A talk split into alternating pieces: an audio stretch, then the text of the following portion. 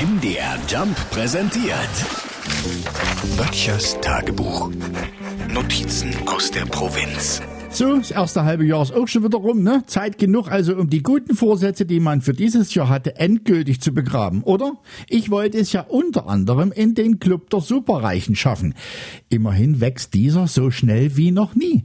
Weiß jetzt ehrlich gesagt nicht, wo ich falsch abgebogen bin, aber drin Drin bin ich auf jeden Fall nicht. Obwohl ich sagen muss, in der Krise ist mein Kontostand auch gewachsen. Ja, ich bin zwar immer noch im Soll, dies aber mittlerweile vierstellig.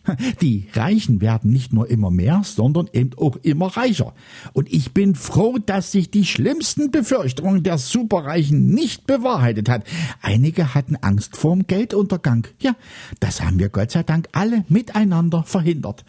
Hierzulande besitzen 3100 Superreiche ein Fünftel des Vermögens. Und ich finde, das ist ein gutes Gefühl zu wissen, wo mein Vermögen ist.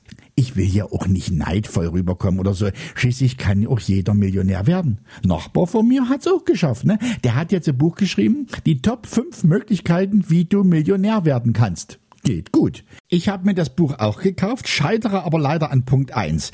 Ich habe zwar einen guten Drucker, ich habe lappriges Papier, aber eben auch Angst vorm Gefängnis. Naja, dann können wir es eben nicht mehr machen.